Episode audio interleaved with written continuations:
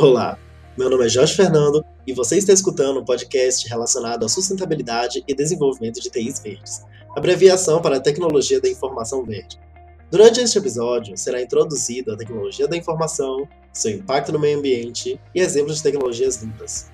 A pesquisa apresentada no episódio de hoje foi possível graças à colaboração dos meus colegas de equipe, Lisandra Sapucaia Gomes, Lara Santos Pereira, Jonathan Silva Reis e Gustavo Pereira Nunes. Para começar, o que é sustentabilidade? Oficialmente, o conceito de desenvolvimento sustentável foi utilizado pela primeira vez em 1979, na Assembleia Geral das Nações Unidas. Definida pelo documento Nosso Futuro Comum de 1987, sustentabilidade é o desenvolvimento que satisfaz necessidades presentes sem comprometer a capacidade das gerações futuras de suprir suas próprias necessidades. Além disso, sustentabilidade é indicada com três pilares interdependentes: o social, o financeiro econômico e o ambiental. Qualquer desequilíbrio nestes significa um desequilíbrio no desenvolvimento sustentável. Já a tecnologia de informação, TI, é um conjunto de todas as atividades e soluções providas por recursos de computação que visam, dentre outras ações, a produção, o armazenamento, a transmissão e o uso das informações. A tecnologia da informação conecta pessoas, auxilia na aprendizagem e na produtividade em geral. Já quanto às questões empresariais, ela reduz os custos, economiza recursos e executa tarefas com maior eficácia. Mas, porém, contudo, entretanto, todavia, a tecnologia de informação também tem seu lado negativo, em especial para com a natureza. Por exemplo, o aumento do consumo de energia elétrica. Quanto mais recursos de computação são utilizados, mais energia gasta, ou seja, mais produção de energia se faz necessária e os meios de produção de energia elétrica mais utilizados agridem o meio ambiente. Outro exemplo muito problemático é o descarte inadequado do lixo tecnológico. Lixo tecnológico eletrônico possui uma grande quantidade de substâncias prejudiciais ao ambiente e ao homem. Infelizmente, no Brasil, o chamado e-lixo termina nos aterros sanitários junto com outros tipos de materiais, agravando assim a contaminação. E aí que entra a tecnologia verde, a tecnologia da informação verde não somente agrega benefícios para empresas e funcionários, como também para a natureza. Produtos verdes, assim ditos, são forjados a partir de matéria-prima de menor impacto ambiental, com maior eficiência energética e menor geração de resíduos.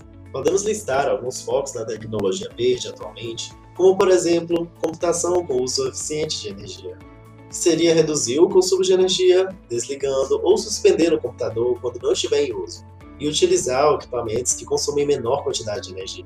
Temos também os projetos de data centers verdes, também conhecidos como centro de processamento de dados, que nesse caso, sendo chamados de verdes, visa diminuir a quantidade de equipamentos, mantendo o desempenho anterior. Esses projetos são extremamente proveitosos de inúmeras maneiras, ao diminuir o consumo de energia, até aumentar o espaço de trabalho com menor quantidade de equipamentos e etc.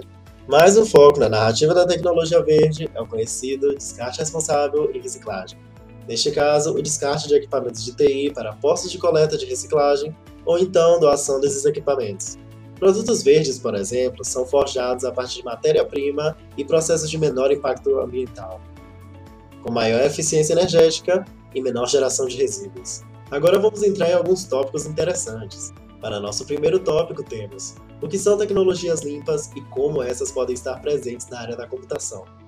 Bem, como dito anteriormente, tecnologias limpas são práticas que previnem ou minimizam problemas ambientais, como o elevado consumo de insumos, a poluição e a geração de resíduos.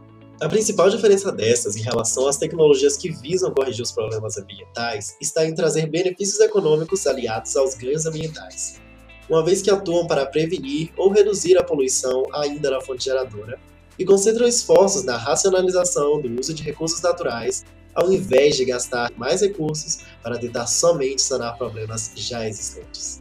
Como exemplo, a indústria de TI tem feito notórios investimentos com o intuito de redução do consumo de energia.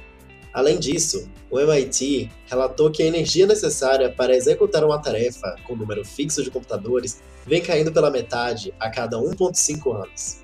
De acordo com o Keeperstock, em 1999, um dos principais elementos que pode contribuir para a aceleração dos processos de melhoria de performance ambiental no âmbito das empresas é a capacidade de identificar mudanças tecnológicas que impliquem contínuas reduções de resíduos.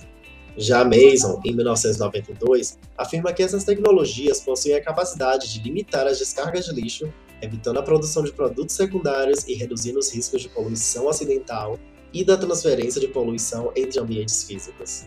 Bom, agora para o nosso segundo tópico a ser discutido, temos o que são data centers e quais os riscos ambientais que proporcionam. Um data center é uma instalação física que as empresas usam para hospedar dados sejam eles aplicações ou informações voltadas para os negócios. Contam com servidores, equipamentos de armazenamento e processamento de dados, com o objetivo de garantir a disponibilidade do ambiente, garantindo assim as operações contínuas de uma empresa. Vários sites e empresas tecnológicas como Google, Amazon e Microsoft têm centenas dessas instalações para seus sites e aplicativos. Entretanto, as mesas requerem uma grande quantidade de energia. Segundo Jessica McLean, professora de Geografia da Universidade de Macquarie, Data centers utilizam cerca de 2% da eletricidade do planeta, emitindo uma quantidade de carbono comparável à indústria aérea. Para o nosso último tópico, e não menos importante, temos o que são SI verde e por que são assim chamados. Para começar, sistemas da informação é uma expressão utilizada para descrever um sistema, seja ele um sistema informacional, computadorizado, seja manual, que abrange pessoas, máquinas ou métodos organizados para colecionar, armazenar, processar, transmitir e disseminar dados que representam informação para o utilizador ou o cliente. Os sistemas de informação podem fornecer informações confiáveis, de qualidade e pontuais para soluções de problemas, ou ainda oferecer bases informacionais capazes de validar diferentes enfoques para tomadas de decisões mais assertivas. Além disso, os sistemas de informação podem auxiliar as organizações na orientação, e apoio quanto às mudanças rápidas e frequentes presenciadas no ambiente mercadológico. Já sobre os sistemas de informação verde, Ashton Winston, em 2006, os caracterizam como ferramentas utilizadas para rastrear informações ambientais e reduzir o consumo de energia. Os sistemas verdes também fornecem informações que encorajam escolhas verdes pelos consumidores, daí o nome. Auxiliam também na tomada de decisões executivos, visando questões acerca da sustentabilidade e apoio à geração de energia renovável.